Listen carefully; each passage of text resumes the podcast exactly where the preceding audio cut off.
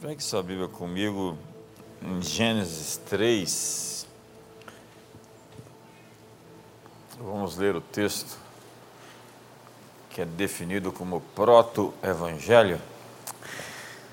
E a mensagem de hoje é sobre o julgamento final, a última praga. Foram dez pragas no Egito e a última interrompeu a sucessão, a sequência que era dada de Faraó para seu filho primogênito. E eu vou explicar um pouquinho sobre isso, sem antes dar a introdução que preciso.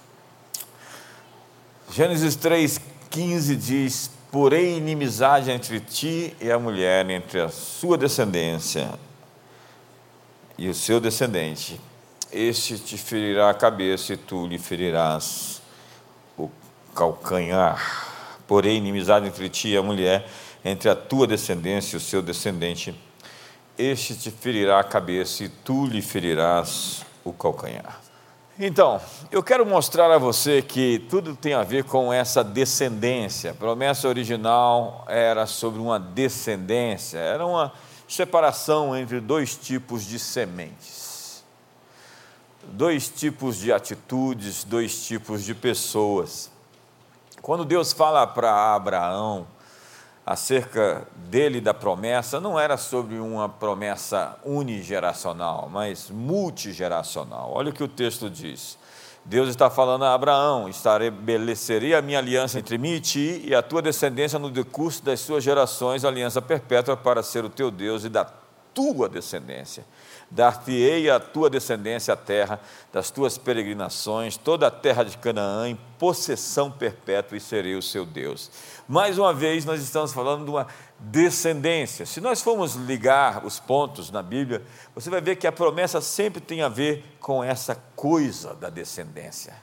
Quando a Bíblia vai explicar essa descendência de Abraão, vai montar a Cristo lá em, Gálatas. Nós estamos agora no Novo Testamento, falando que se você é de Cristo, também sois descendentes de Abraão e herdeiros segundo a promessa. O descendente de Abraão, segundo a Bíblia, é Cristo. E aqueles que se unem a Cristo fazem parte da bênção, da promessa, da aliança que foi feita a Abraão. Então Jesus vai encontrar os judeus que eram descendentes diretos na carne de Abraão.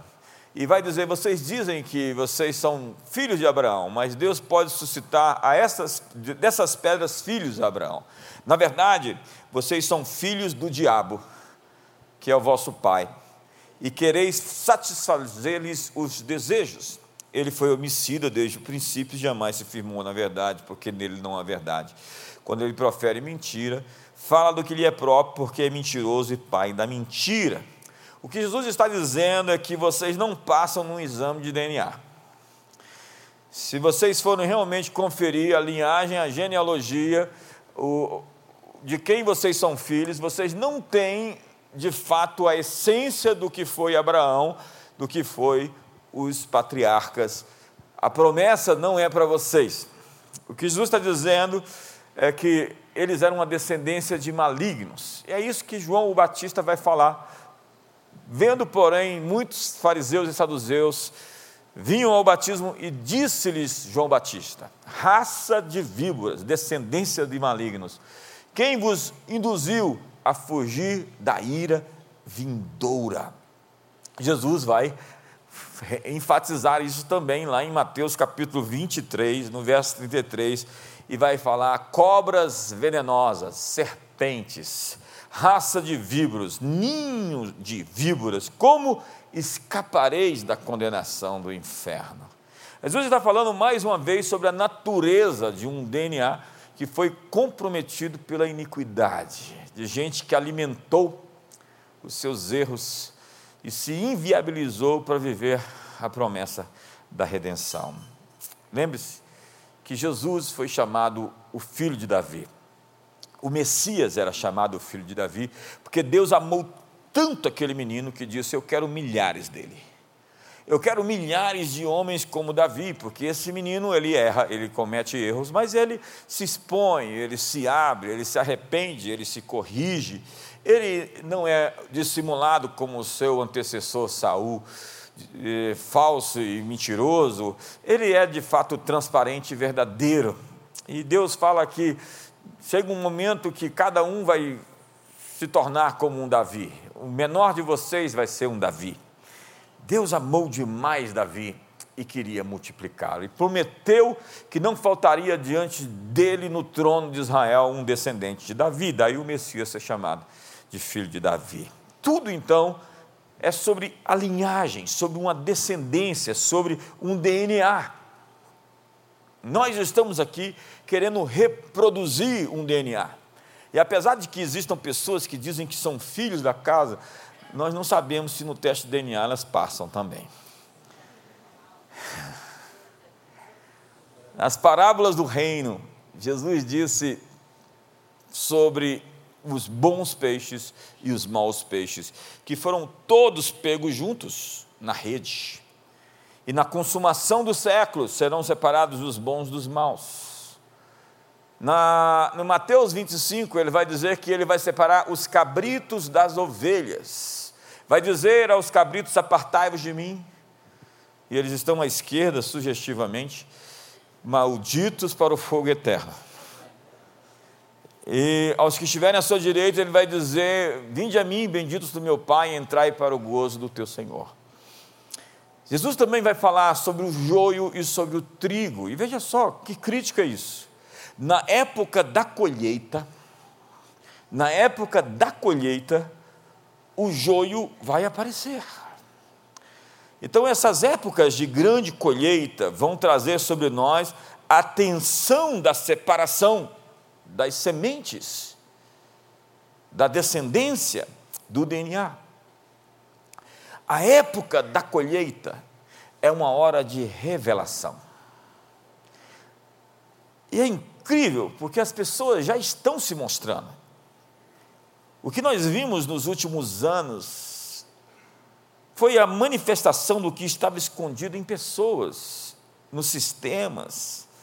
As coisas realmente se acentuaram, como foram previstas pelo apóstolo Paulo, lá em 2 Timóteo capítulo 3.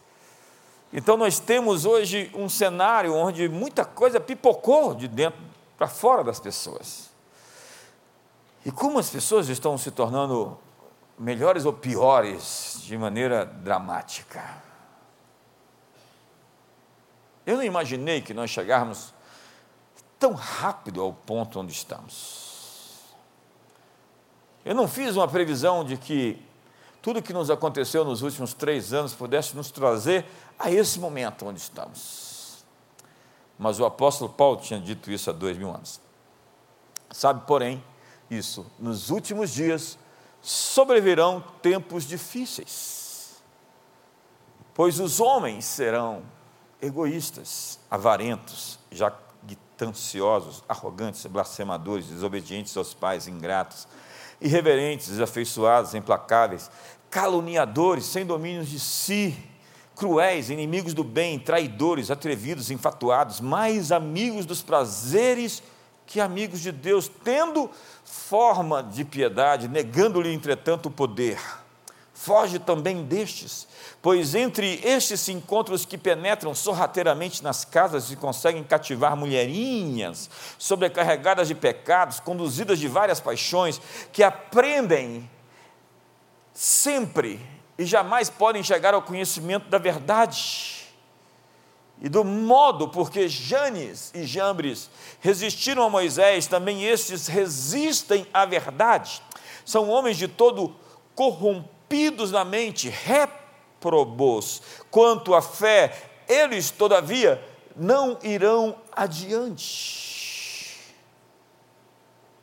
Porque a sua insensatez será a todos evidente, como também aconteceu com daqueles. Paulo começa dizendo: sabe também isso. Quer pregar hoje, Pedro? É. Sabe, porém, isto. É como ele começa. Sabe.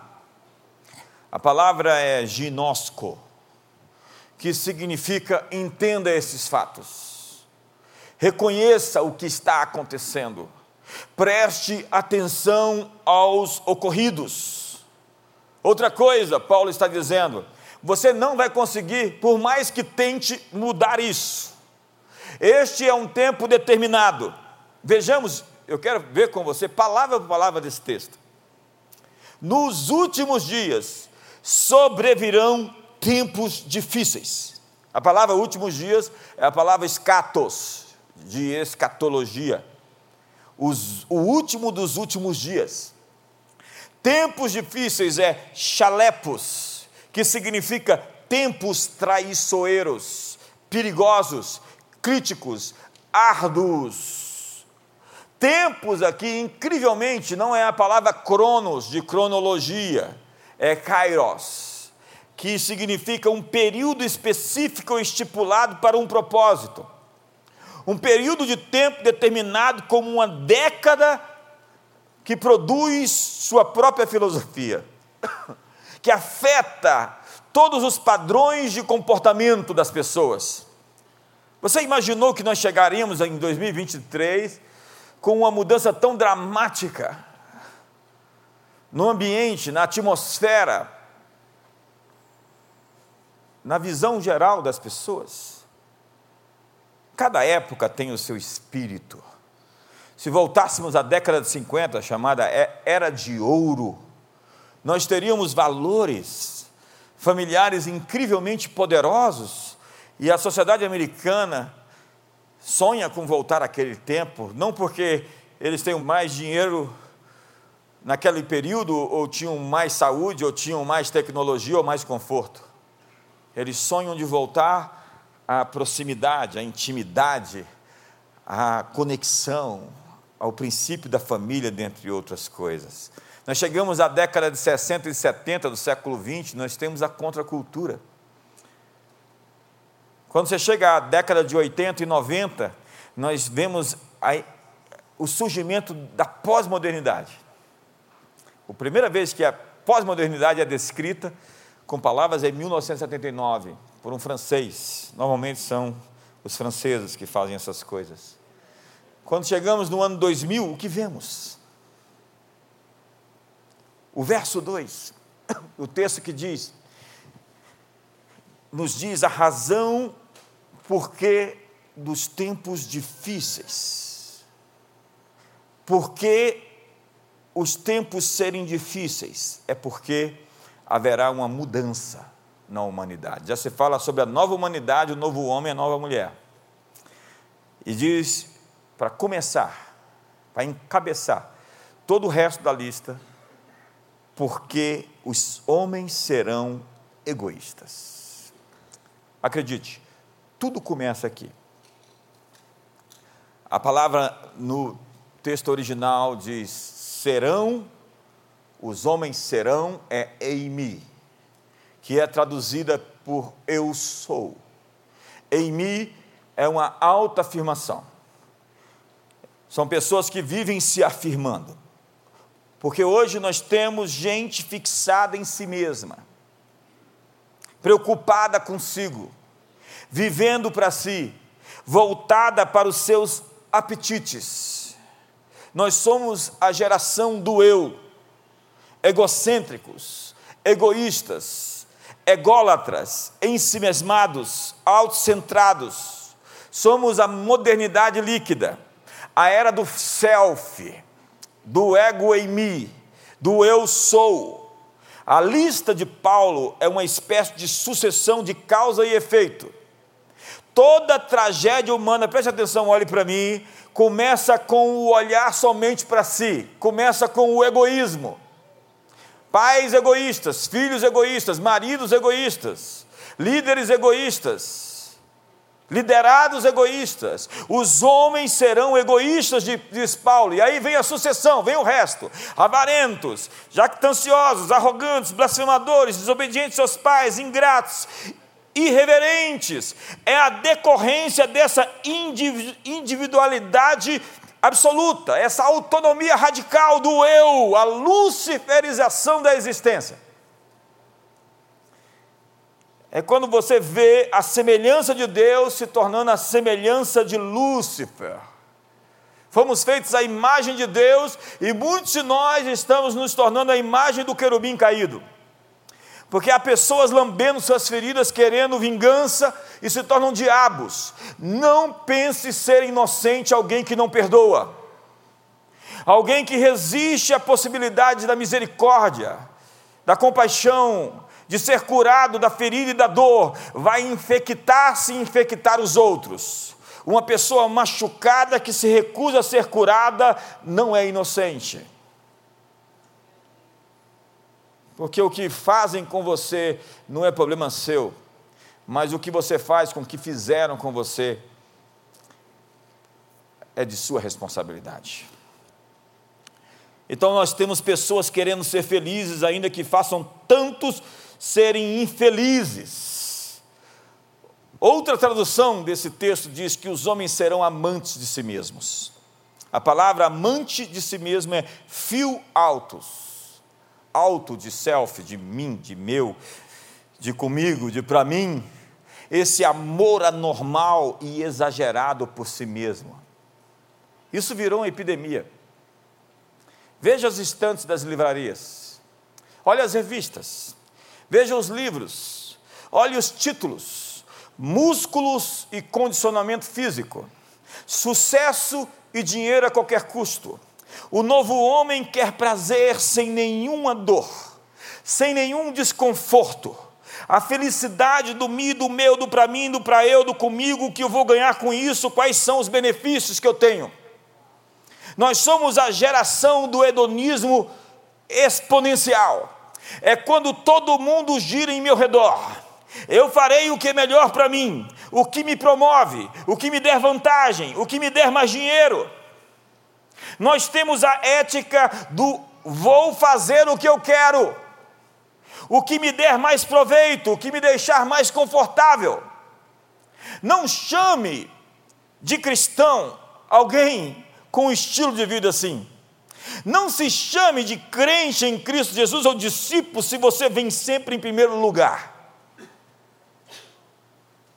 Porque Paulo diz: porque há muitos dos quais, repetidas vezes, eu vos dizia, e agora vos digo até chorando, que são inimigos da cruz de Cristo.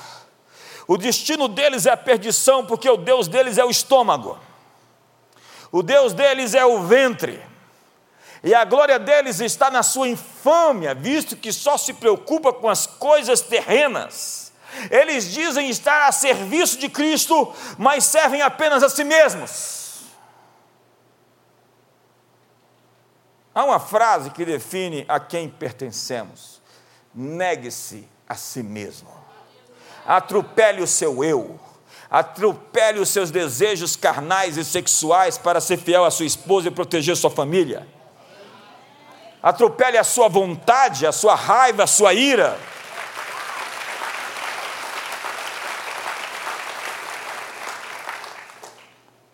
A palavra amor aqui é fio de amizade, esse amor, até mesmo superficial, porque o amor descrito em 1 Coríntios capítulo 13, que tudo sofre, tudo crê, tudo espera e tudo suporta, é HP, é o amor que se sacrifica. As pessoas dizem, mas é o amor, amor não é luxúria, amor não é promiscuidade, amor é sacrifício, é a capacidade de servir ao outro a despeito de si. Segundo Paulo, os tempos se tornam difíceis quando os homens são apaixonados por si mesmos, são insensíveis aos outros, evitam o sofrimento de toda forma, é o que Jordan Peterson hoje diz: os homens não sabem sofrer com dignidade.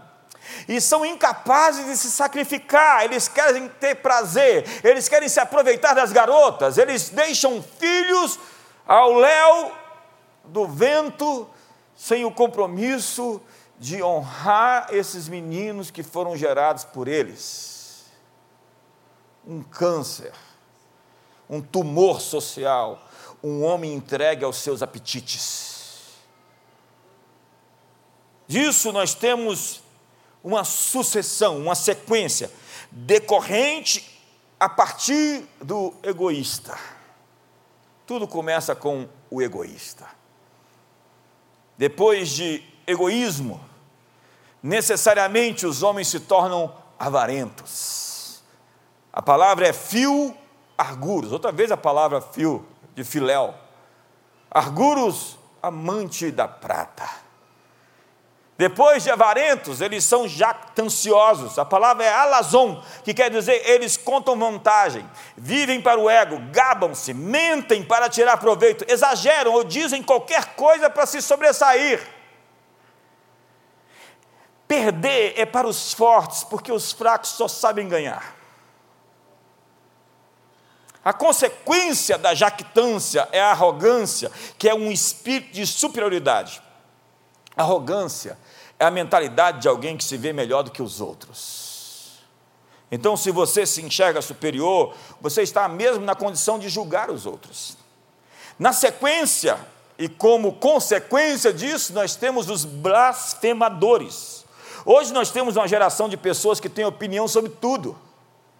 É incrível, eu coloco dois doutores falando sobre assuntos tão profundos, e eles se estudaram e se tornaram pessoas preparadas naquele assunto e alguém que nunca estudou nada sobre aquilo vem emitir a sua opinião que não tem nenhum senso de realidade. E ele se acha no direito de opinar sobre qualquer assunto que ele não teve uma prévia. Deixa para lá. É incrível essa geração da internet, do Twitter, das redes sociais. Eles são tão superficiais e eles querem comentar sobre tudo. A Bíblia fala desses homens como pauradores frívolos, tagarelas. Não temos mais dúvidas, só temos certezas. Não temos mais perguntas, apenas respostas. Abra uma caixinha de perguntas no Instagram e pronto. Tudo se resolve num passo de mágica.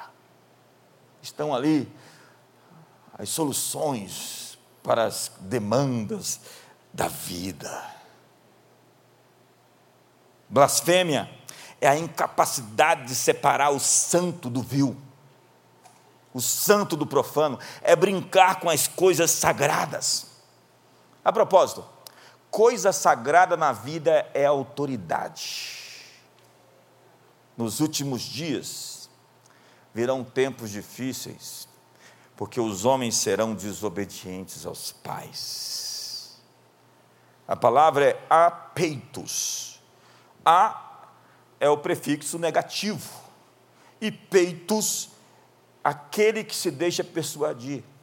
Então nós temos filhos que não se deixam persuadir, desenfreados, descomedidos, indisciplinados, fora de controle, licenciosos e sem limites.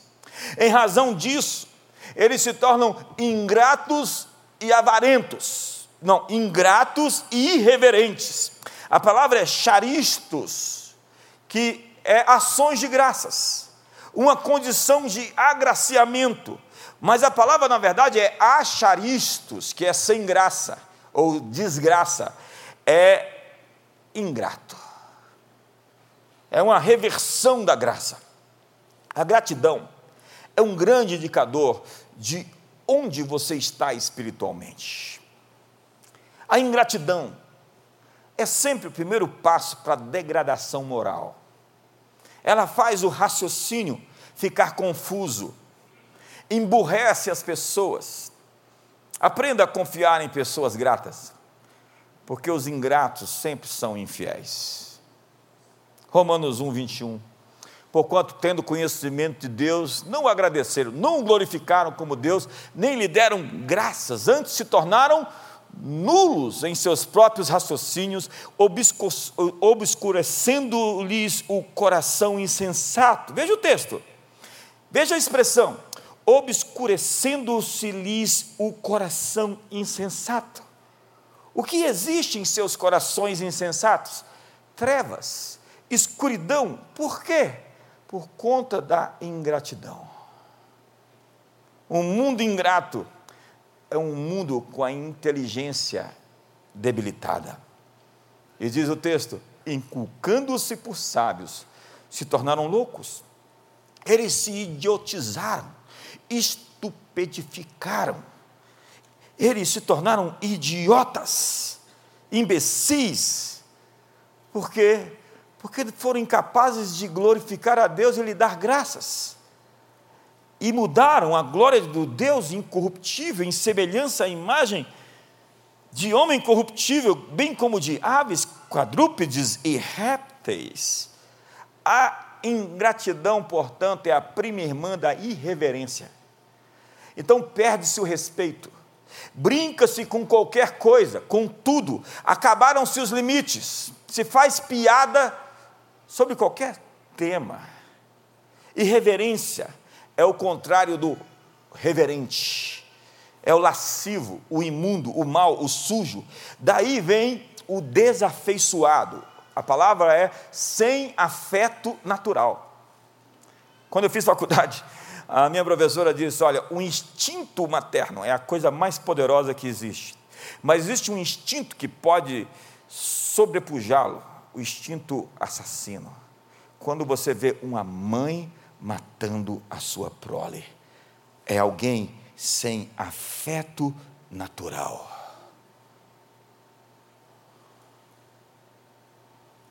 Sem amor natural à família. Tem gente incapaz de amar os seus.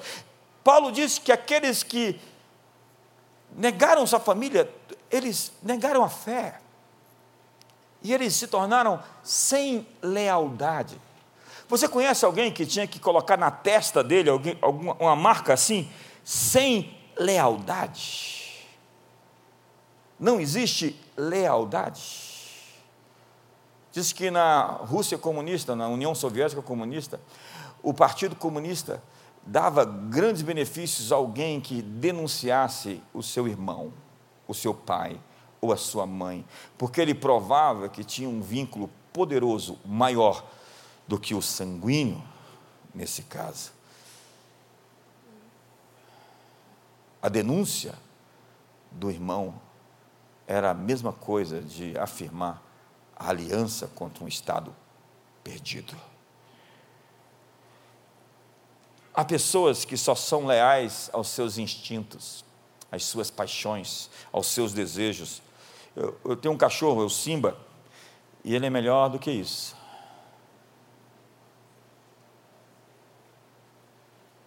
Dá um sorriso para o irmão do lado. E o buraco vai ficando mais fundo. Paulo diz que os tempos serão difíceis porque os homens serão implacáveis ou irreconciliáveis. É quando as diferenças se tornam abismos intransponíveis. E não existe mais acordo, conciliação, possibilidade de restauração. Rompeu-se. Então, com alianças violadas, acordos quebrados, sem reconciliação começam as calúnias. Veja aqui uma sucessão, uma sequência destrutiva está em curso. É uma cadeia de eventos em movimento nas profundezas da alma do indivíduo. Nos últimos dias, diz a Bíblia, os homens serão caluniadores. Eu creio que nós estamos nesses dias. E a palavra caluniador é a palavra diabolos. É a mesma palavra diabo. Nos últimos dias as pessoas serão diabo. Diabolos é aquele que se coloca no meio, que divide, que cria intriga, que fuxica, que coloca um irmão contra o outro. Você conhece alguém assim? Liga para ele hoje e fala: O bispo estava falando de você no culto. Não, não faça isso. Olha só o texto. A tua língua urde planos de destruição, é qual navalha afiada, ó pratigadora de enganos. Muda aí o texto, eu sei que tem aí mais texto, mas vamos correr. Eles afiam suas línguas como espada e apontam com as flechas palavras amargas. Senhor, livra-me dos lábios caluniadores, diz o salmista, e da língua mentirosa e enganadora. De caluniadores eles se tornam sem domínio de si. A palavra é acratos. Kratos é nobreza ou poder. É a imagem de uma pessoa de, em posição de autoridade fora do controle. Um poder fora do controle. Uma esposa fora do controle, um marido fora do controle, governos fora de controle, apetites fora de controle. Estamos em um mundo fora do controle. Essas pessoas estão em rota de colisão com o desastre. O algoritmo delas já está escrito, consumado, é uma questão de tempo. Pode esperar um pouquinho. Porque poder fora de controle faz os homens se tornarem indomáveis. Paulo disse: os homens seriam cruéis. Cruéis. A palavra anemeros, que significa incivilizado. Pessoas que não têm protocolos cívicos, inimigos do bem, isso é bem atual hoje. Inimigos do bem. E a lista segue: traidores. Gente disposta a quebrar o juramento para obter lucro.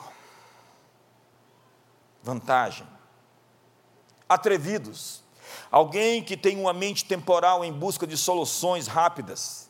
Pessoas que não pensam a longo prazo eu vou tomar uma decisão, eu sempre pergunto: onde isso vai me levar?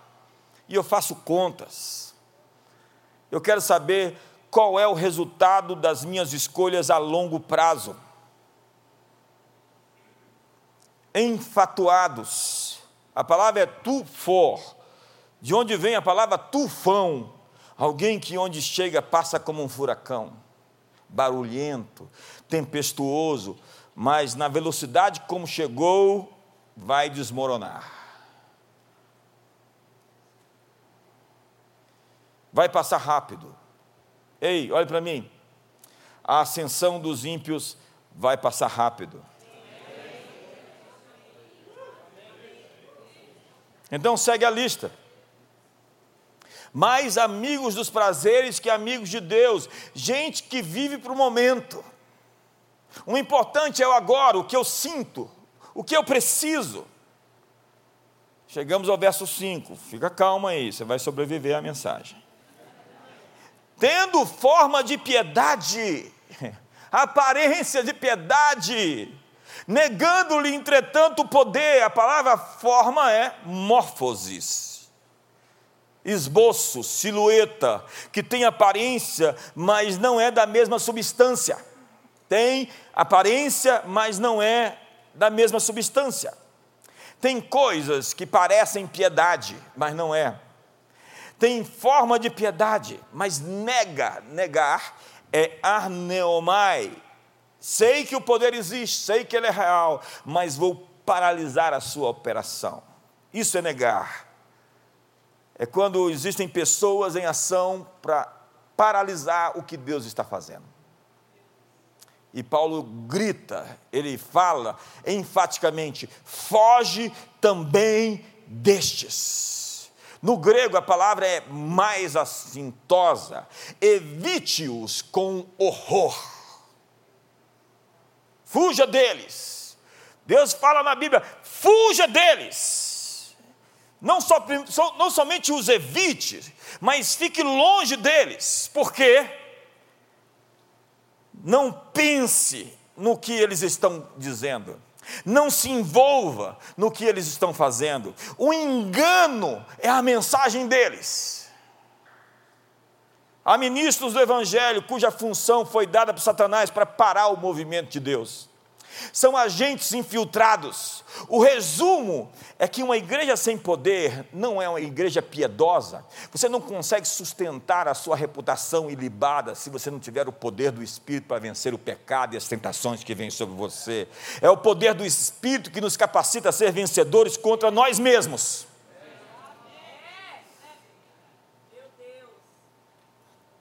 E a resposta é que nós temos que ser uma igreja poderosa, porque aqui vem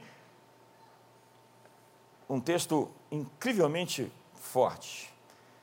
Pois entre eles se encontram os que penetram sorrateiramente em casas e conseguem cativar mulherinhas sobrecarregadas de pecados, conduzidas de várias paixões. Penetrar sorrateiramente é o mesmo que colocar uma nova muda de roupa. O inimigo quer entrar nas casas com uma nova embalagem, com um novo rótulo, uma nova linguagem, uma nova roupagem. E o alvo aqui são mulherinhas, não é sobre mulheres, mas mulherinhas. Eu decidi esses dias que eu vou escrever, eu escrevi um livro sobre masculinidade e eu vou escrever um próximo livro sobre feminilidade, eu vou escrever um livro sobre mulheres. E o texto continua. Calma aí que eu vou entrar depois dessa introdução no meu tema. Que aprendem e jamais podem chegar ao conhecimento da verdade.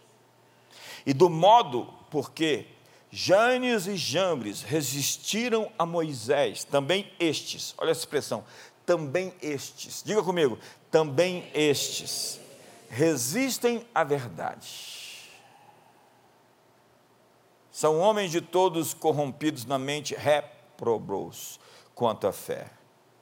Também estes é a palavra routos, que é de forma idêntica, exatamente com os mesmos métodos.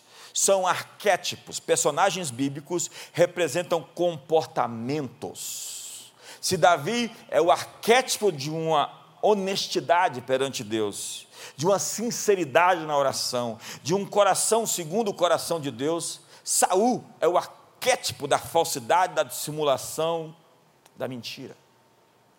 Cada personagem bíblico representa um comportamento. O que está fazendo Balaão na igreja de Pérgamo ou Jezabel na igreja de Tiatira? Balaão já tinha morrido muitos séculos antes e Jezabel, a princesa fenícia, já não existia mais mas eles estão presentes com o mesmo comportamento, um ser humano que encarnou, recebeu o manto, a capa, daquela mesma força que já operou no passado e estava agora com um novo recipiente, um vaso de desonra. O espírito de Jezabel está atrás de pessoas que possa controlar. Balaão, que é o profeta que tenta, intenta, procura a todo custo amaldiçoar. Amou o prêmio da maldição. Você conhece pessoas assim que têm a sina de lançar maldições sobre nós, de falar mal, de criticar? Balaão vai encontrar com a jumenta. E se não se encontrar com a jumenta, vai encontrar com um anjo Você que não lê a Bíblia está voando, né? Fico com pena de quem não lê a Bíblia aqui. Fica assim, que passa? Que que passa? Quem é Balaão? O que que aconteceu com a jumenta? E o que que o anjo tem a ver com isso? Janes e Jambres resistiram a Moisés. Também estes resistem à verdade. Então, Estamos de volta ao Egito, na corte de Faraó, por volta do ano 1450 a.C. Tempo para caramba, hein? E temos os magos de Faraó, Janes e Jambres. Lembra disso? Vamos lembrar a sua memória, já que você esqueceu o texto que leu. Falou o Senhor a Moisés a Arão quando o Faraó vos disser, fazei milagres que vos acreditem, dirás a Arão: toma o teu bordão e lança-o diante de Faraó, e o bordão se tornará em serpente. Olha só o que esse texto. Deus enviou Moisés até Faraó, não foi com um folheto ou com um livro para dizer: deixa o meu povo ir. Não. Deus enviou Moisés a Faraó com a autoridade de sinais, prodígios e maravilhas. A igreja do século 21 não sobreviverá a uma mensagem morna. Nós fomos chamados para ser canais do movimento do Espírito Santo, que vai exigir aos faraós desse tempo que deixe o povo sair. Veja só o texto. Faraó. Então Moisés e Arão se chegaram a Faraó e fizeram como o Senhor lhes ordenara. Lançou Arão o seu bordão diante de Faraó e diante dos seus oficiais, e ele se tornou uma cobra. Faraó, porém, mandou vir seus sábios encantadores, Janes e Jambres. E eles, os sábios do Egito, fizeram também o mesmo com as suas ciências ocultas. Pois lançaram eles cada um seu bordão e eles se tornaram em serpentes, mas o bordão de Arão devorou os bordões deles. Deus vai devorar essas serpentes, porque esses sinais são frágeis, ainda que sejam sob o poder da escuridão e das trevas, eles não têm consistência e não vão prevalecer.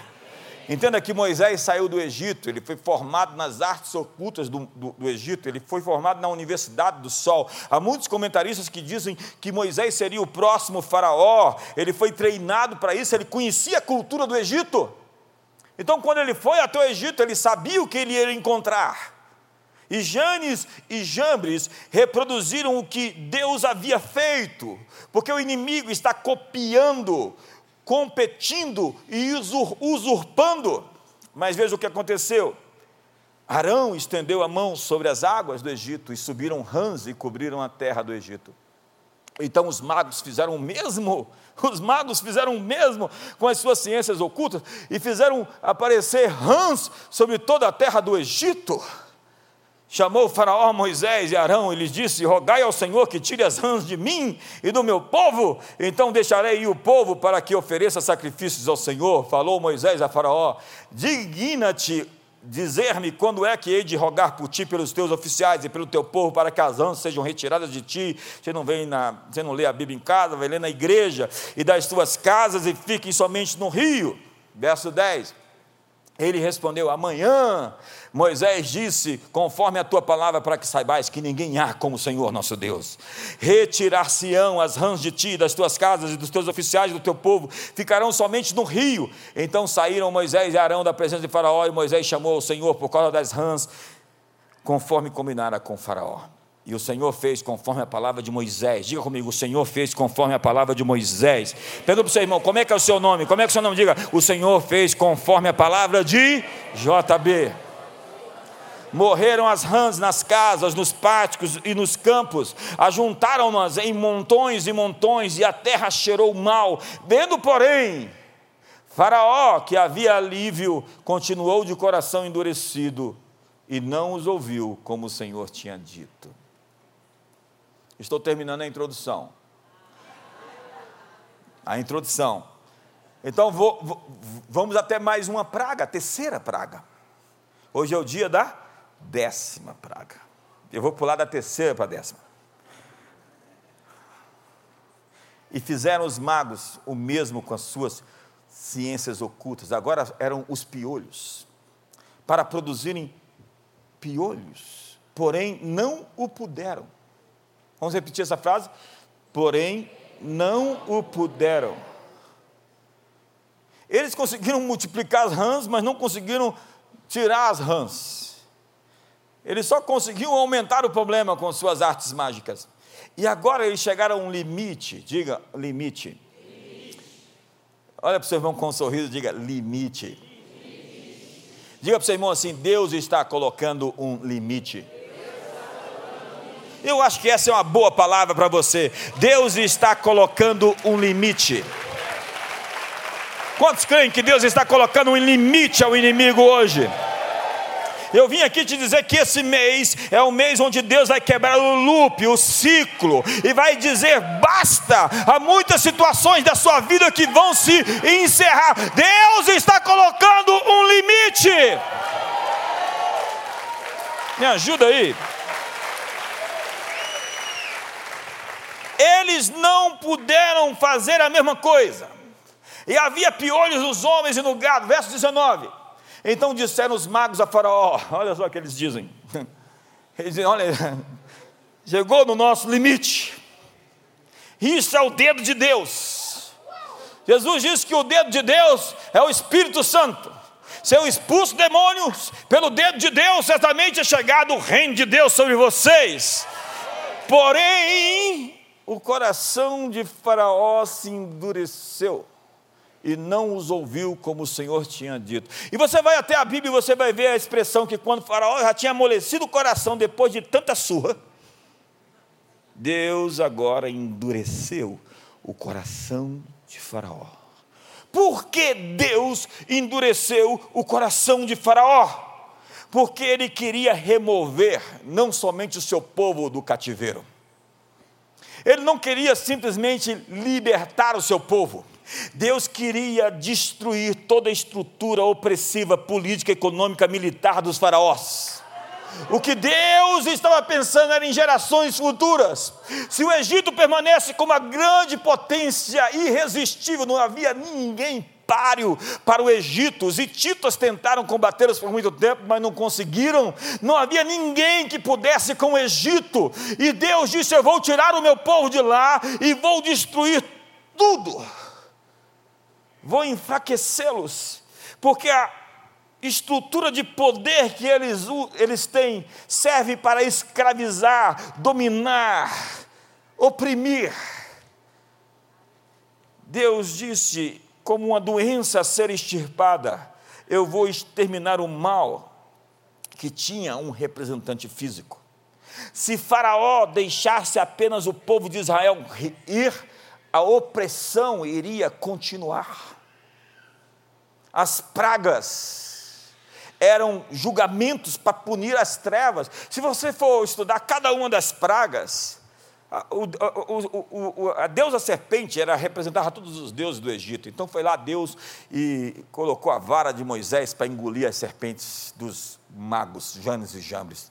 As rãs eram deuses e Deus foi e humilhou. O rio Nilo era um deus e Moisés se tornou num um rio de sangue. O Deus Ra, Amon-Ra, era o Deus Sol, e Deus deu uma pancada, um knockdown no Deus Ra, dizendo três dias sem aparecer o sol, veja se Amon-Ra consegue trazer luz para vocês. Quando terminaram todas as pragas, os egípcios e seus deuses estavam humilhados, porque o Senhor estava dizendo: somente há um Senhor, somente há um Deus.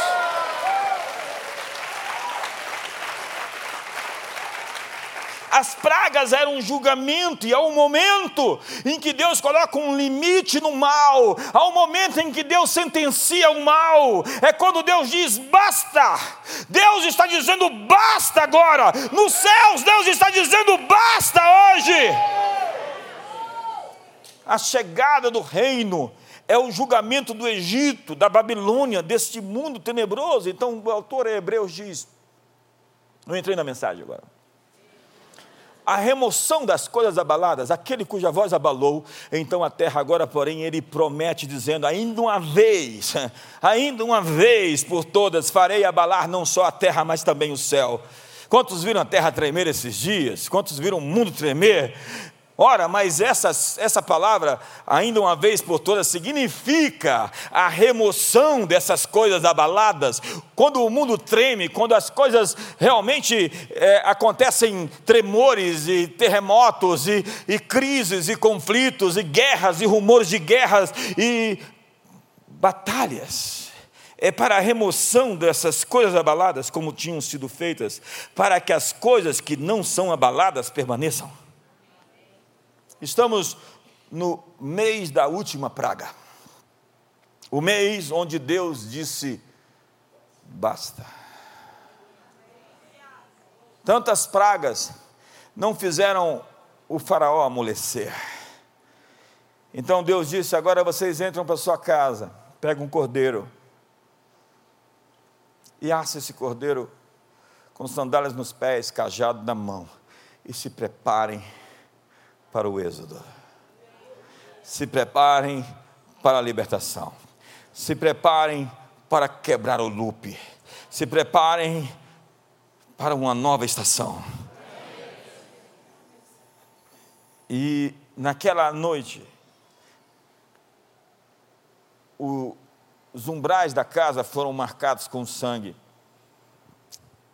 e um destruidor, um anjo da morte, visitou todas as casas não marcadas com sangue e destruiu todos os primogênitos do Egito. Foi a interrupção da sucessão, a eliminação da descendência, da proliferação, da opressão que acontecia naquele império. Entenda, entenda o seguinte: toda organização, igreja, governo, nação, depende de sucessão. Diga comigo, sucessão. Deus estava colocando o dedo, interrompendo a multiplicação de um determinado DNA, de uma determinada descendência. A morte dos primogênitos foi a eliminação do DNA da opressão. A partir disto, o Egito enfraqueceu. Isaías diz: o Egito nunca mais será uma grande nação. Uma geração agora não daria a sua força a outra, o seu poder, a sua glória e a sua riqueza. Por que, que as nações civilizadas são mais ricas? Porque nós temos genealogia. Nós podemos dizer quem é o nosso avô que trabalhou pelo nosso pai e o nosso pai trabalhou por nós. E por isso nós não nascemos nesse mundo sem nada. Supõe-se. O Egito seria um povo sem herança e sem sucessão. Depois, a abertura e fechamento do Mar Vermelho foi a libertação do povo e a destruição de toda a infraestrutura e aparato militar do Egito. O Egito acabou como potência. Sigamos o texto. Janes e Jambres são o arquétipo da apostasia. São homens de todos corrompidos na mente, reprobos, quanto à fé. E diz a Bíblia que eles, todavia, não irão avante. Vamos repetir essa frase? Não irão avante. Porque a sua insensatez será a todos evidente, como também aconteceu com a daqueles. Sua insensatez será a todos evidente. Deus está descortinando, Deus está revelando, Deus está abrindo, Deus está iluminando e está expondo. Porque Janes e Jambres, que estão por aí, até por aqui talvez, eles têm sinais imperfeitos, profecias imperfeitas, doutrinas imperfeitas, eles não têm solidez na verdade, Janes e Jambes abriam as portas para a operação demoníaca. Você conhece alguém que abre a porta para o diabo entrar? Mas Moisés e nós somos aqueles que trazem o céu para a terra. Mas olhe para mim, não pense que vai melhorar. Os homens maus vão ficar ainda mais maus. Diz o texto: mas os perversos e impostores irão de mal a pior, enganando e sendo enganados. Irão de mal a pior é o tempo verbal comparativo. Eles vão piorar. Eu não pensei que eu ia ver o que eu vi durante esse período, onde as pessoas realmente ficaram muito más. Quantos têm a mesma impressão que eu? E a palavra impostores é a palavra grega feiticeiros nós temos aqui uma feitiçaria sofisticada. E feitiçaria é o caldeirão. Você pega uma perna de cobra, um olho de morcego, uma mosca branca, mexe no caldeirão e pega uma poção. Para que é a poção? Para controlar a situação, para enfeitiçar o sujeito. Pega a calcinha, passa o café ali, serve para o sujeito e diz assim a mandinga, agora ele só vai ter olhos para mim, só vai ter olhos para mim.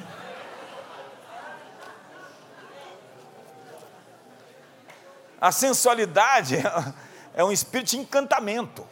Quando você vê o sujeito assim, vidrado, enfeitiçado, você fala: ih, rapaz, Janes e James passou ali. Mas a Bíblia diz que isso tem um limite. E o dedo de Deus vai libertar a gente de todo feitiço e encantamento. Vai tirar o véu, vai mostrar para você o que você não está vendo e tem que ver. Deus endureceu o coração de Faraó porque queria remover toda estrutura opressiva política, econômica, militar dos faraós. Eu estou dizendo que Deus não somente quer libertar o seu povo, Deus quer destruir o sistema de iniquidade. Me ajuda aí. Se você não está feliz, talvez você faça parte desse sistema. Quem não está feliz vai falar assim, será que isso vai sobrar para mim? E nós podemos liberar o juízo de Deus para que o inimigo não reproduza sua liderança, seu DNA. Porque vem um político, vão, vai um político e sobe um político e ele se reproduz. Quando você pensa que acabou, já tem um outro filhote dele. É um empresário, é amante do dinheiro, que tem um filho que vai gerando, e você, quando pensa que acabou, é o outro que nasceu pior do que ele. Não! Deus tem uma descendência que Ele quer fazer crescer.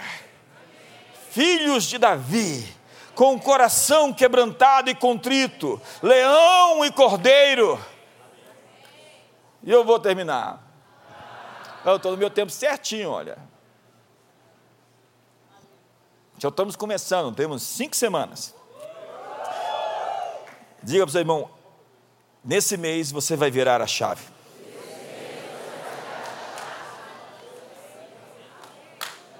Diga para o seu irmão, nesse mês você vai passar de fase. Diga para ele, nesse mês você vai quebrar o loop, o ciclo. Deus está pondo um ponto final. Deus está pondo um ponto final. Salmo 37. O perverso espreita o justo e procura tirar-lhe a vida. Mas o Senhor não o deixará nas suas mãos, nem o condenará quando for julgado. Espera no Senhor, segue o seu caminho, e Ele te exaltará para possuíres a terra. Presenciarás isso quando os ímpios forem exterminados. Vi um ímpio prepotente a expandir-se qual cedro do Líbano. Passei, e eis que desaparecera. Procurei-o e já não foi encontrado. Observa o homem íntegro e atenta no que é reto, porquanto o homem de paz terá posteridade. Quanto aos transgressores, serão a uma destruídos, a descendência dos ímpios será exterminada.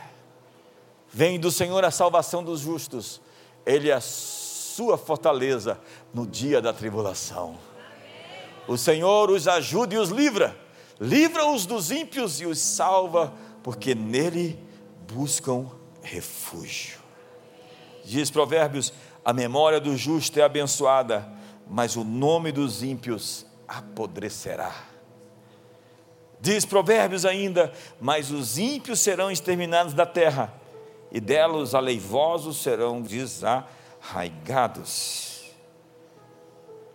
O mês de março é o mês de Purim. É o mês em que Amã fez uma forca. Ele preparou um decreto para destruir todo o povo de Deus. E naquele mês, o decreto de Amã se virou contra ele. E a forca que ele construiu, ele foi enforcado nela. Toda arma forjada contra nós não prosperará. Toda língua que ousa contra nós em juízo, nós a condenaremos. Essa é a nossa herança e esse é o nosso direito que do Senhor procede. Fique de pé. A última praga é o nome dessa mensagem. Quando Deus diz, quando Deus diz, quando Deus diz, quando Deus diz o quê? Abraça seu irmão do seu lado. Diga para ele assim: espero que você tenha entendido a mensagem.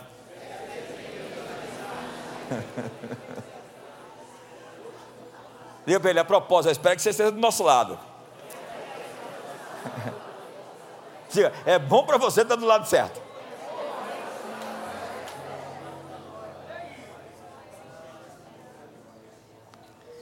Tudo é sobre um DNA.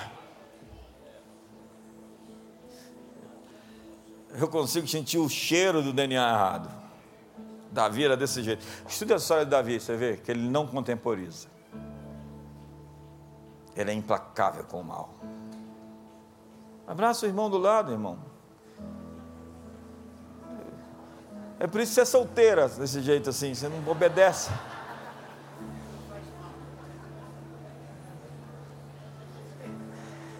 Senhor, vê esse povo que se chama pelo teu nome. Eles são teus, teus filhos, obra dos teus dedos, das tuas mãos. E em falar em dedo, ativa hoje o dedo de Deus. Libera hoje sinais e prodígios, maravilhas no nosso meio. Toda doença seja extirpada, todo diagnóstico de morte seja cancelado, todo ardil e toda armação, toda armadilha. Eu, tenho uma palavra, armadilha.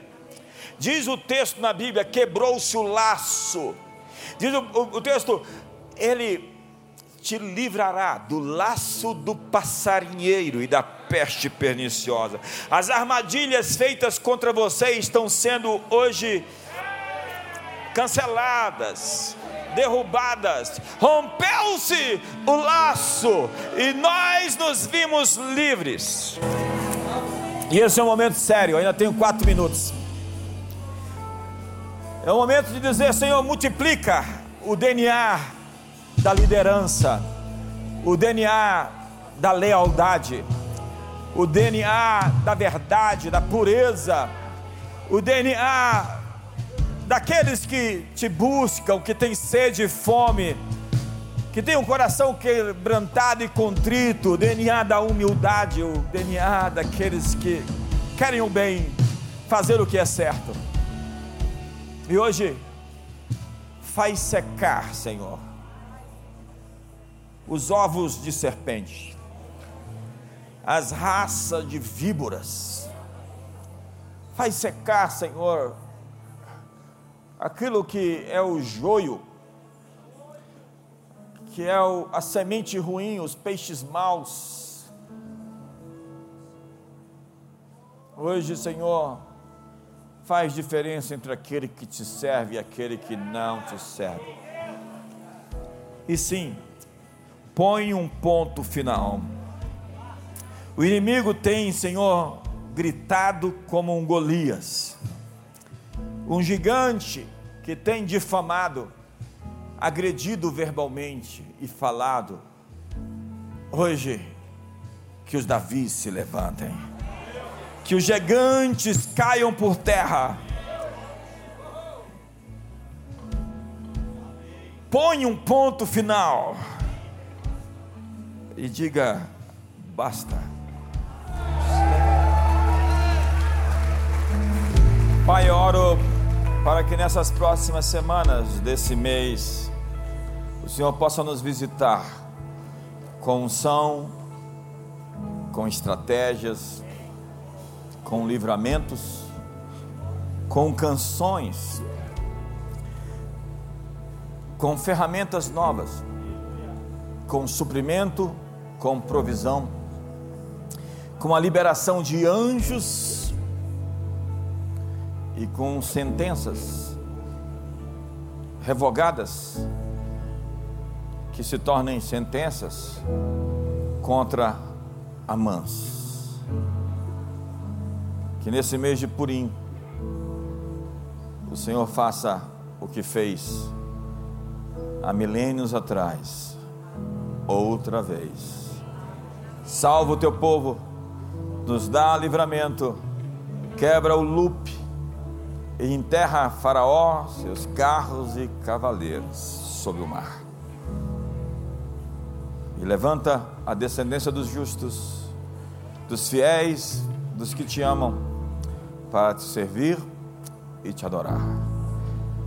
E que o amor de Deus, a graça de Jesus e a comunhão do Espírito Santo seja sobre a sua vida. Uma ótima noite a todos.